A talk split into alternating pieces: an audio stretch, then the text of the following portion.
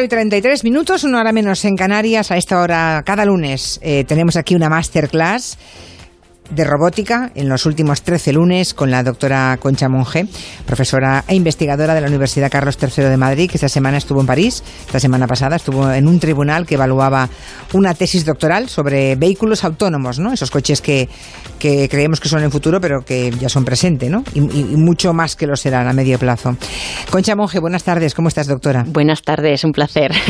¿Era una, una tesis doctoral de un español o de un francés o de un inglés o de quién era? De un francés. ¿De un bueno, francés? Bueno, realmente de un venezolano que eh, trabaja en Francia, Eh, Vale. porque en este mundo se mueve mucho el tema internacional, ya se sabe. Mm. No, no sabía que fueras a universidades eh, extranjeras a evaluar tesis doctorales. Sí, sí, es una parte de nuestra labor, ¿no? De científicos. También es importantísimo que vayamos, conozcamos y opinemos sobre, sobre a nivel internacional, ¿no? Sobre todo lo que atañe a todo el mundo, porque en el fondo no es una cosa de naciones, es internacional todo este tema. Claro, claro, y además el, co- el conocimiento cada vez es más mm, es más global también, es. afortunadamente, ¿no? Eh, afo- afortunadamente, efectivamente. Bueno, Mm. pues hoy es la última masterclass con la doctora Monge. Te echaremos de menos, Concha, aunque prometo molestarte y llamarte siempre Por que favor, por favor. alguna noticia de tu negociado. ¿eh? Moléstame todo lo que quieras, de verdad que os voy a echar muchísimo de menos, sí, sí. Han sido, han sido 13 clases apasionantes en las que hemos hablado, pues eso, de la robótica, del futuro de la robótica, pero también del presente. Hemos hablado Mm. de robots que son capaces de planchar, de andar, de mantener conversaciones, incluso de tener relaciones sexuales. ¿eh? Hemos hablado de las múltiples aplicaciones de la robótica en el mundo de la medicina. Eh, hemos hablado del futuro del empleo, ese miedo que tenemos a que el robot Sí. nos quite el trabajo, ¿verdad? De la importancia, esto es lo más importante, ojalá haya calado este mensaje, ¿no? De educar a los chicos y las chicas, a los jóvenes, en el lenguaje de la programación. Absolutamente, Y, sí. y si alguno de nuestros oyentes creía que esto de la robótica, cuando presentamos a la doctora Concha Monge hace 13, 14 semanas, pensó, uy, esto de la robótica no me chuta a mí, no me va mucho a mí, no creo que me interese mucho. Ojalá después de estas 13 masterclass hayan cambiado de, de opinión, ¿no? Tanto si son chicas como si son chicos. Claro, sí, sí. Y las chicas, pues nos encantaría que si alguna nos ha escuchado, después de estas 13 clases, piensen dedicarse a, a la ciencia, porque la presencia de mujeres en, en tecnología es aún muy baja, ¿no, doctora? Sí, en muy comparación baja. con la de los hombres, ¿no? Sí, sí. Hay un estereotipo aceptado, mm, ese de que a las mujeres no les va, lo de las carreras técnicas, ¿no? Justo así. Ujú. STEM se llaman, ¿no? Son las siglas. STEM, efectivamente. S-T-E-M. STEM viene de un término en inglés y en su traducción al español se refiere a la ciencia, tecnología, ingeniería y matemáticas. Es un pack de cuatro términos, de cuatro ciencias involucradas dentro de este concepto, ¿no? Pues eh, hoy en el programa queremos analizar las razones por las que ocurre eso con las mujeres. Vamos a intentar proponer quizá algunas medidas, ¿no? Para Sí. evitar que esto siga ocurriendo en el futuro. Porque claro, es que el progreso solo es posible por el bien de todos eh, si hay igualdad entre hombres y mujeres. claro. Y el impacto que tiene hoy la tecnología es tan enorme en nuestro mundo que si las mujeres no están presentes en carreras científico-técnicas, va a tener muchas consecuencias malas. esto. Muy malas, muy Claro. malas. Sí, sí, sí. ¿Qué te Mm. parece si preguntamos a los oyentes si sus hijas muestran interés por la ciencia, la tecnología, la ingeniería y las matemáticas? ¿eh? Venga, me parece una pregunta muy interesante. A ver qué pasa. Pues venga, ponemos una encuesta en Twitter como siempre y luego recordamos el teléfono de WhatsApp para dejarnos una nota de voz 638 442 081 y le- les preguntamos eso, ¿no? Si, si entre mm, los oyentes tenemos o si, o si ellas mismas, esas chicas están escuchándonos, ¿no? De la audiencia. Sí, sí, sí. Alguna que esté ya estudiando una carrera Que compartan, de tecnología, de ingeniería, de matemáticas, ¿no? Sí, que lo compartan compartan con nosotras. Sí, Eso sí. es. Y, luego, pues nada, o padres que, que nos digan que sus ch- chicas, que sus niñas, y focalizamos en las niñas porque es donde la cosa cojea. ¿eh? Sí, exacto. Eh, ¿Cuál es la situación actual en cifras? Si es que hay algo al respecto. Bueno, ya empieza a haber muchas cifras, ¿no? Eh, y fíjate que pensamos que estamos en un momento en el que ya las mujeres podemos elegir libremente cualquier carrera, pero del todo, del todo cierto no es, ¿no? Porque hay numerosos estudios que demuestran que ya desde los seis años, debido al entorno social que tenemos, pues las niñas van acumulando muchas inseguridades para dedicarse a carreras STEM. Esto es una gran pena, ¿no? Pena porque, por otro lado, ocurre que la demanda de profesionales cualificados en el ámbito digital crece al 4% anual, que es tremendo esto, ¿no? Esto lo dice el Ministerio de Industria, Energía y Turismo, ¿no? Entonces, claro, mm, si contrastamos esto con que solo, según UNESCO, el 28% de los investigadores científicos en el mundo son mujeres y muy pocos países eh, muestran paridad en la, en la investigación, pues claro, aquí tenemos un, gap, un, hueco, ¿no? Un, abismo muy importante, ¿no? Si ellas no, no empujan, no se investigará lo suficiente respecto a las mujeres, Sí, sí, sí, así es. Y, otro dato es que, para que nos hagamos una idea así simple y sencilla, solo una de o uno de cada cuatro matriculados en ingenierías es mujer. Esto en ingeniería, si lo eh, generalizamos a, profesiones STEM, pues el 31% de los matriculados en STEM son mujeres, o sea, muy poquito. La única diferencia son las matemáticas, ¿no? O sea, de, las carreras de ciencia, me parece que además de medicina, eh, que está llena de mujeres, ¿no? Biología también, enfermería, matemáticas, eh, esas son carreras que, que, bueno, pues que sí tiene más representación, ¿no? Está bien. Bueno, ah, hay muchos factores, seguramente, para que eso sea así, pero habrá, habrá una causa directa, no lo sé, de la baja presencia de mujeres en carreras técnico-científicas. Bueno, para mí la causa fundamental es la, la, perdón, la educación, ¿no? Porque se nos, se nos educa con expectativas muy diferentes, cuando no debería ser así porque todos tenemos talentos muy diversos y es que esto no se entiende por qué eh, ocurre así, ¿no? Bueno, se entiende porque venimos de una sociedad bastante machista, ¿no?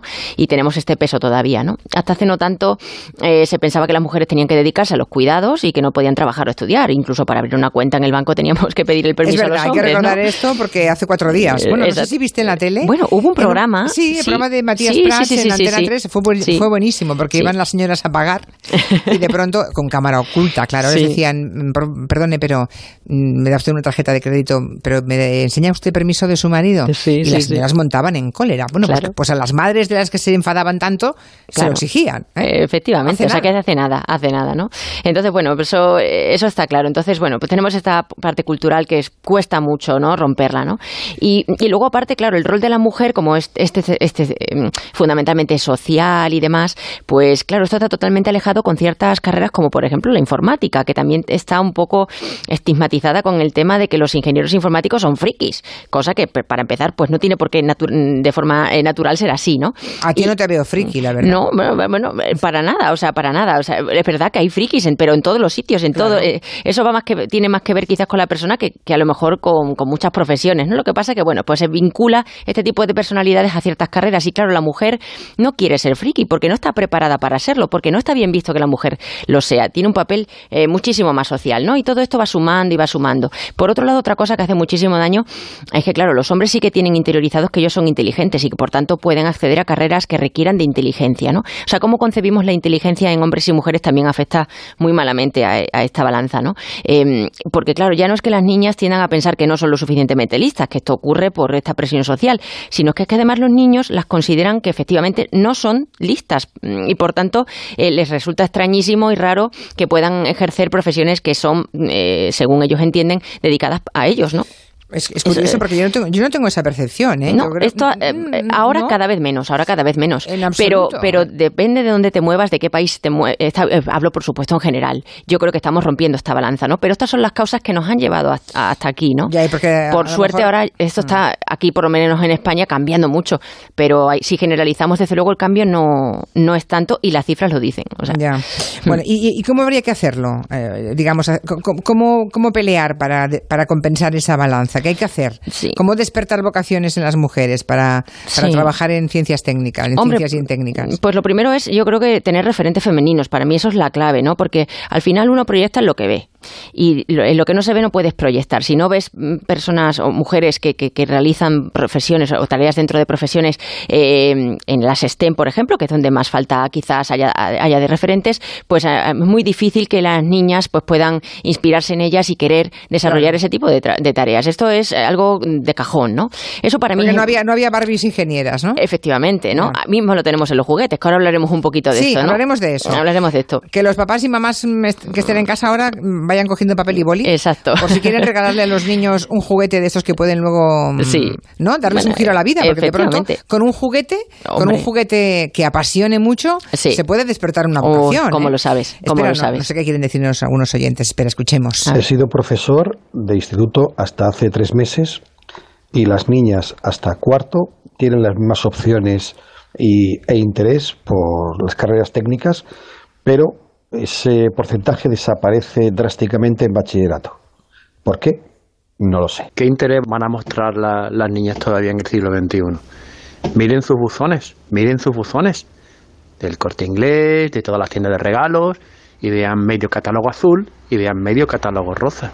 cocinitas y pistolas en siglo XXI. Mi hija es ingeniera y sí, al principio cuando eligió la carrera, pues fíjate a las alturas que estamos y todavía es una cosa de hombre.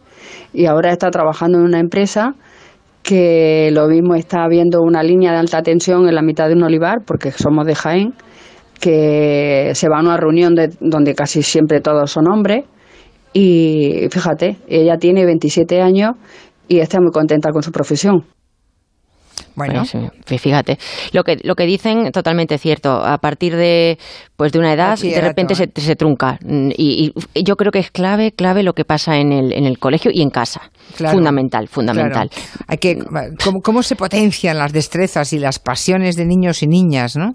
Eh, es que el profesor tiene un papel fundamental, más allá de que transmita unos conocimientos, eh, sobre todo a determinadas edades, a edades muy a edades muy tempranas, la función principal es descubrir destrezas de los niños y potenciarlas más allá de enseñarles luego conocimientos, ¿no? Que eso vendrá un poquito después. Y no es fácil, no es fácil, hay que estar muy motivado, ser muy vocacional en ellos, en, eso y, prestar mucho tiempo y mucha dedicación para que esto sea así, ¿no? Y no intentar que todos los niños vayan por el mismo carril y, obedecer siempre a eh, las mismas reglas. No, no se puede, no se puede. Así es muy complicado. Claro, es, es que lo, que decíamos antes, ¿no? Si en esos sectores, que es donde realmente va a estar el poder en el futuro, ¿no? En, las STEM, en ese tipo de carreras, las mujeres están tan infrarrepresentadas, sí. ¿no? Claro, Si, si, faltan mujeres en esos ámbitos tecnológicos, pues imagínate. no tomarán decisiones que, que, mm, respecto a esa tecnología favoreciéndolas a ellas. Absolutamente, claro, claro. Eh, fíjate, una cosa fundamental que ocurre, las inteligencias artificiales se basan en datos, ¿no? Y toman decisiones en función de los datos. Bueno, pues si los, en los datos solo están representados los hombres, las decisiones que tomen esas máquinas solo afectarán, afectarán a hombres y a mujeres, por supuesto, pero eh, eh, adecuadamente sobre los hombres, porque son eh, ellos los que han ofrecido estos datos, ¿no? O sobre los que se refieren los datos. Entonces, claro, nos quedamos fuera de una ecuación. O sea, que ya no se trata de, querer ocupar unos puestos por capricho o de forzar una paridad, ¿no? Porque ahora se lleve lo de la paridad. Es que se trata de que, de que nos quedamos fuera de la evolución de la sociedad, ¿no? Y esto no, puede no se puede consentir. Bueno, pues eh, yo creo que ahora estoy leyendo, ¿eh? estoy leyendo aquí a oyentes, dice José Luis, soy ingeniero informático, como referente tenemos a la primera persona que fue programadora, que fue una mujer, Ada Lovelace. Cierto. No solo los informáticos somos frikis, todos somos frikis de algo, de música, de libros, de coches. Eso es, claro. Es exactamente lo que decía hace un momento la doctora Monge, ¿no? dice Jacobo también en Twitter que hay una buena muestra se puede encontrar en cualquier juguetería, ¿no? ¿Qué porcentaje de juguetes para niñas se centran eh, en peinarse, en maquillarse, en cuidar, en cocinar? Pues eso, es exactamente también lo que decía Concha Monge, ¿no? Los roles empiezan casi como quien no quiere la cosa. ¿Verdad? Esa es una gota malaya que va ahí una y otra y mm. otro día y otro más y otro más. Yo creo que sería bueno em, que nos contaras, Concha, cómo has llegado tú hasta aquí, ¿no? Porque tú eres muy joven. El día que puse una foto en Instagram con Concha Monge, los oyentes, muchos se quedaron a cuadros, porque se imaginaban una doctora, yo qué sé, de, de, de, 60 años. Y, y, bueno, Concha es insultantemente joven, ¿no? Bueno, ya ah, tengo mis 40, ¿eh? Pero bueno. sí, pero es igual, Concha. pero bien, bien. Tu currículum es, es apabullante, ¿no? Sí, sí. Y me gustaría saber, una chica, una, una joven hoy de 40 años, porque ya a los 40 sí es muy joven, ¿no? muy joven, sí. En su momento, ¿cuándo escogiste tú una carrera? Porque claro, cuando la escogiste aún había menos chicas que ahora, ¿no? Claro, sí. En ingeniería industrial. ¿Y cómo fue? ¿Cómo, cómo pues, iniciaste ese camino? Pues mira, tú lo has dicho antes muy claro. Has dicho que un juguete te puede cambiar la vida, ¿no? Y a mí me pasó algo parecido. Mi padre me regaló un ordenador. Eh, yo tenía, siempre me, me he relacionado muchísimo con mis primos y con mis primos chicos, porque eran los que tenían mi edad en ese momento y con los que yo jugaba. Y entonces cada uno teníamos nuestro ordenador y me regalaron un libro eh, con unas instrucciones, unos códigos que yo no sabía ni qué era esto. Y me puse a escribir en el, siguiendo las instrucciones en el teclado una serie de palabras y le daba a la tecla Enter y de repente aparecieron ahí unos donuts, unos dibujitos de colores, unos circulitos de colores. Y a mí eso me fascinó. ¿Y tenías que dar? Me fascinó. Pues ahí tendría, yo no sé si entre 8 o 10 años, es que no, no, recuerdo, pero estoy hablando de un ordenador, un MSX, a saber de eso, eso ya no existe desde hace un montón de tiempo. tiempo, ¿no? Y eso para a mí me cambió, me cambió totalmente, o sea, no que me cambiara, me descubrió un interés tremendo por lo que ocurría detrás. ¿Qué significaban esas palabras, ese lenguaje computacional del que hemos hablado tanto? Y, y, y cómo podría yo, cómo, cómo, cómo, mm, cómo se podría vincular eso que yo escribo con lo que yo veía en, en la pantalla, que me parecía alucinante, porque aunque eran unos gráficos muy sencillos, mm, pues eh, en aquel momento era lo, lo más, ¿no? a nivel audiovisual. Entonces, y, luego los, y luego los videojuegos también siempre, videojuegos, siempre has tenido videojuegos, ¿no? Siempre, siempre. Es una siempre. cosa que también parece que cuando las niñas, ay, qué bien, es que la niña no está enganchada a los videojuegos. Sí, sí. ¿No? Será como una virtud. Y bueno, eh, será un problema que los niños estén 24 horas con un videojuego. Claro, Obviamente, todos los excesos son malos. Cuando es una adicción. Pero el mundo del videojuego es, es una forma también de abrir el, la mente. Sí, porque bueno, sobre todo en ese momento los videojuegos que había, pues eran más estratégicos, quizás, por lo menos a los que yo jugaba, ¿no? Que tendrías que, tenías un poco que marcar una estrategia, a ver por dónde llevabas al come coco para que no te pillara. Bueno, eran juegos muy, muy, muy sanos, muy blancos, ¿no? Ahora ya hay otro tipo de juegos que, bueno, pues ya implican otras cosas, ¿no? Y en cualquier caso, pues eh, jugábamos muchísimo en la calle, no era esa adicción que tienen ahora los niños con los claro, videojuegos, eso, que solo es juegan a los videojuegos. Es que, sí, claro, mmm, eso es verdad. Es que sí, son otros tiempos, ¿eh? Son otros tiempos, sí. Bueno, o sea que el modelo de juguete con el que juega un niño o una niña eh, te parece fundamental para. A mí sí, mm, a mí definitivamente. Mira, y el otro día oí que hay, hay ya catálogos de ciertos centros comerciales donde a, retratan eh, a los niños con bebés y a las niñas jugando con, no sé si una llave mecánica o haciendo algo Ya. parecido. Pues, ¿por qué no? Pues es que, a ver, ¿quién dice que tenga que ser al contrario? Claro. Bueno, vamos a ver qué dicen los oyentes, ¿no? Uh -huh. Porque hemos hecho la encuesta en Twitter, luego vamos a la encuesta, vamos a dar unos minutos más para que voten. Sí. Si tienen alguna, en fin, si, si su hija en casa, sea niña, sea adolescente, o si es la propia chica, eh, tienen propensión al, al, mundo de las, de las carreras técnicas uh -huh. o tecnológicas. Pero antes oímos de viva voz lo que cuentan los oyentes. Yo soy Lola y tengo dos hijas que odian las matemáticas. Mi esfuerzo me cuesta como madre que superen los cursos. Mi hija mm, de pequeña decía que, que quería ser arregladora de coches y ya está en cuarto de, mm, de ingeniería de, de diseño industrial. Así que bueno, Animo a todas las mujeres que quieran llegar ahí. Mi hija está estudiando primer curso de ingeniería de la automoción en Manresa. Son 45 chicos y 5 chicas. Mi hija Raquel ha empezado este año biotecnología en la Universidad de Valencia. Es una niña que siempre le han gustado muchísimo las ciencias. Las letras le van muy bien, pero es de ciencias puras. Mi hija inició el año pasado un grado de Ingeniería de la Salud. No le hizo gracia y este año ha cursado uh, el grado de Física. Bueno, no mira, te voy a leer otros correos. Mira, sí. mira, que, mira qué chulo este.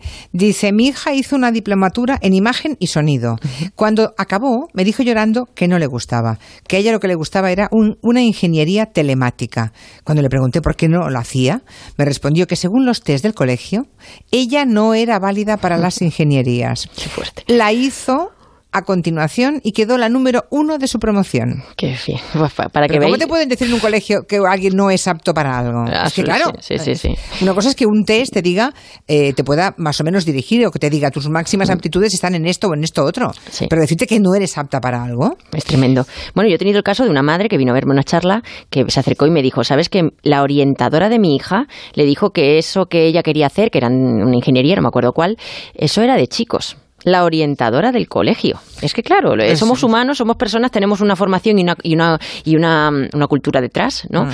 Y como no cambiamos el chip todos, yo creo que de verdad en la docencia y en el y, y eso de odio a las matemáticas que decía sí. eh, esta mujer eh, es muy grave, ¿eh? porque es que es verdad que los niños odian las matemáticas, pero como odio, y los hay quien odian la historia, etcétera. Esto es por cómo te cuentan las cosas, porque sí, sí, es evidente. Si las cosas no, no, no, se deben de odiar si te las cuentan adecuadamente. En Un fin. mal profesor Uy, te sí, hace aborrecer cualquier asignatura sí. por maravillosa que sea. Exacto. Y, al contrario, ¿verdad? Ah, exacto, exacto, Otro correo más. Estudié una carrera de arquitectura técnica hace 25 años en la EUAT de Sevilla.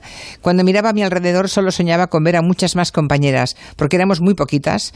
Y resulta que 25 años después, pues la vida sigue igual. Bueno, no igual exactamente, pero en fin. Vamos a ver que a la pregunta de si las, las hijas de los oyentes o ellas mismas muestran interés por la ciencia y la tecnología y la ingeniería o matemáticas, eh, que han respondido, nos dice el 61% dice que sí. Bueno, pues bueno, eh, bueno igual es un resultado más optimista de, la realidad, pero o porque los que tienen hijas con interés han, corrido a votar en, Twitter, ¿no? Como no tiene valor científico, es solo lo que, claro. lo que es, ¿no? Sí. El 61% dice que sí y el 34% dice que no. Bueno, pues visto esto, a lo mejor podemos hablar de, de, Papá Noel y Reyes Magos, ¿no? que ahora están preparando cartas. Sí. Eh, en las familias están escribiendo cartas y a lo mejor podríamos hacer un repaso de los kits robóticos eh, por los que han mostrado mucho interés los oyentes. El día que lo comentaste hace varias, hace un par de meses, sí, sí, hubo muchos oyentes luego preguntando exactamente qué kit dijo la doctora Monge. Bueno, pues hagamos un poquito lista, luego lo colgamos en internet todo bien, luego en Twitter para que lo puedan tal. Ya lo he para, los para, que, para que encarguen a los Reyes Magos o Papá Noel algún juguete que pueda despertar alguna vocación o que en todo caso sea muy útil, además de muy apasionante ahora para jugar para niños y niñas. Sí, bueno, pues eh, yo creo que esto es fundamental, es una alternativa quizás más innovadora, ¿no? De, para los regalos de, Navidad y, para eh, en cualquier otro momento, en cualquier caso, ¿no? Eh, y yo creo que en estos tiempos que corren, pues hay que subirse a este tren, al tren de la innovación, del emprendimiento y para eso hay que estar preparados, ¿eh? O sea que los niños desde ya se tienen que preparar un poquito eh, en esto, ¿no? Y hay una gran variedad de kits, ya lo comentamos en su día. He subido en, Instagram, eh, perdón, en, Twitter una, un enlace para que puedan descargar esta lista que, de lo que voy a comentar aquí con enlaces. Mi, recomendación fundamental es que pinchen en el enlace y vayan a la web donde describen muy concretamente cada uno de estos kits. Y que hablen con el fabricante, que hablen con la tienda, que los niños vean el kit, que también los niños tienen que decidir un poco en eso, ¿no? Entre la variedad, que es lo que más les atrae a ellos, ¿no? Porque muchos kits se han quedado fuera de la lista y, en fin, que, tendrán, que tendrán que informarse un poquito más allá de lo que yo recomiendo aquí, ¿no? Pero bueno, eh, para mí hay dos cosas clave. En primer lugar, que ya lo dije la otra vez, la, edad del niño es fundamental. Como nos equivoquemos con, un kit, eh, con un kit que el niño sea incapaz de manejar porque se, escapa a sus posibilidades, hemos fracasado. ¿no? Entonces, lo primero es enterarnos muy bien de qué edad es la, mm, es la adecuada para ese kit. ¿no? Y luego, dentro de esto, eh, pues que sea suficientemente flexible y versátil. ¿no? Es decir, que a los dos días no se nos quede pequeño, sino que si pues, tiene, mm, yo qué sé, programación extra, se le puede añadir añadir alguna, algún aparatito adicional para hacer nuevas cosas, ese tipo de cosas que también se valoren, ¿no? Porque, oye, al final esto pues tiene una cierta, oye, cuesta un dinero, ¿no? Y para tirarlo dentro de dos días pues tampoco, pues tampoco procede, ¿no? Para mí eso es fundamental. ¿Y los precios de esos kits? Yo, esto está hay de todo, Hay de todo, sí. Eh, a ver, algunos de los que voy a citar ahora pues están rondando los, los, 100, los 100 euros, ¿no? Los hay más baratitos, ¿no? Pero bueno, esto ya, estos, estos kits que voy a nombrar ya son un poquito más avanzados y, son muy versátiles, ¿no? Por ejemplo, Kit Goma Brain, que este pues para montar y programar con tarjetas es fundamental, ¿no? Algo más orientado un poquito todavía más a la programación, en bot, que también es una muy buena opción, ¿no? Luego tenemos el kit, el kit Sensing, que este viene preprogramado con varios programas y para empezar también, pues es muy buena, muy buena opción. Mouse, otro, ¿no? Que, bueno, igual que hay algunos que se puedan quedar cortos más rápidamente, pero bueno, también dependerá de la destreza del niño, ¿no? Mm. Em, y luego, por ejemplo, eh, Edison también es, eh, es, otro de los kits que este, eh, es compatible con piezas Lego, que bueno, pues Lego es verdad que es un estándar y está muy presente en las casas, pues este es compatible con piezas Lego. Microduino, más para electrónica y programación. Para mí personalmente pienso que un niño lo que debe hacer es montar, manipular, cacharrear, quitar y poner, ¿no? Tocar botones. Tocar botones y que monte, desmonte. Entonces, muchos de estos kits permiten esto. Bueno, estoy, fíjate, hay un montón de oyentes que cuando has hecho lo del ordenador eh, MSX se han apuntado, dice Juancho. Dice, exactamente así arranqué yo con esos ordenadores. Qué fuerte, sí, Aún lo conservo, dice. Yo también. También aquel tocho manual de un incipiente básico cuyos códigos aprendí a escribir solo para ver eso, dibujitos rectangulares. Eso fue lo que yo, eso fue, eso fue. Ay, eso fue lo que yo hice. Dice otro oyente, un ordenador MSX, mi primer ordenador, mi hijo es ingeniero industrial y tiene una jefa, aunque son minoritarias claramente. Inés, da las gracias por habernos dado a conocer por a, Concha García Monge. Ah, dice eh, José Jiménez, muy identificado también con la historia de tu pasión por la informática a partir de ese viejo ordenador. Mm. Mi hija quiere estudiar informática y diseño de videojuegos. qué bueno. Así que, mm. bueno, y mira, esta te va, va a hacer mucha gracia. Dice, mi hijo de 20 años hace diseño de moda y mi hija está en primero de ingeniería industrial. Pues muy bien, pues claro, pues fantástico. pues a mí me da la impresión de que lo de las carreras técnicas o en las ingenierías hemos ido hacia atrás. Eh, hace 30 años que terminé la mía, soy ingeniero técnico agrícola y me dedico a dar clases de tecnología en los institutos de secundaria. Cuando nosotras empezamos la carrera, hace 30 años ya nos decían que había mm, tantos hombres como mujeres y que ya era un tópico lo de que eran carreras de hombres. ¿Por qué ahora? ¿Otra vez volvemos a estar peor? Yo trabajo en una empresa de robótica, mi marido es ingeniero y mi hija de nueve años para Papá Noel se ha pedido un Lego que tiene un pequeño robot, una tablet y que le permite hacer ya sus primeros pinitos en materia de programación. Porfa, podéis preguntarle a la doctora Monge un kit que recomiende, no para niños, para adultos, que eh, queramos también regalar por Reyes para eh, personas que están desempleadas y puedan orientar o, no sé, ayudar un poco como herramienta de inserción laboral. Muy interesante esta pregunta. Sí, pondremos toda la lista, ¿eh? Pondremos Ahora- la lista, sí, sí, sí. porque sí. si no por la radio así es difícil Sí, tomar es nota de todo. Sí, por cierto, déjame que saquemos un poco de pecho porque la directora técnica de la cadena Onda Cero se llama Nuria Domínguez. Mm, O sea que es nuestra directora, la máxima responsable técnica de esta cadena de radio de, de Onda Cero. Así que, bueno, está bien, ¿no? Claro que sí. Eh, desde aquí un abrazo a nuestra compañera Nuria. Bueno, aunque la vemos poco porque la verdad es que en los estudios de radio no nos cruzamos con ella, pero ella es nuestra directora técnica. Concha, ha sido un placer enorme conocerte tanto. Igualmente, de verdad. Nos has robado el corazón, ha sido Un lujo. maravilloso escucharte. Gracias. Ojalá Ah, hayamos despertado alguna vocación con Ojalá esta, que sí. con Ojalá que estas sí. masterclass. De eso se trataba también. Y la verdad es que es bueno tener científicos de primera línea los lunes divulgando nos parece una gran idea y aprendemos mucho. Eh, gracias Concha por haber venido, por haber jugado tan bien A esta vosotros. apuesta por la comunicación. Por contar conmigo, de verdad, muchísimas gracias. Y repito, te molestaremos, ¿eh? Dale, A la dale. que tengamos una mínima noticia de robótica o de inteligencia artificial. Aquí estaré. Teléfono rojo. Venga. Un abrazo, Concha. Un abrazo grande. Gracias. un Feliz. Navidad. Igualmente, Feliz Navidad. chao. Noticias que son las 5, 4 en Canarias.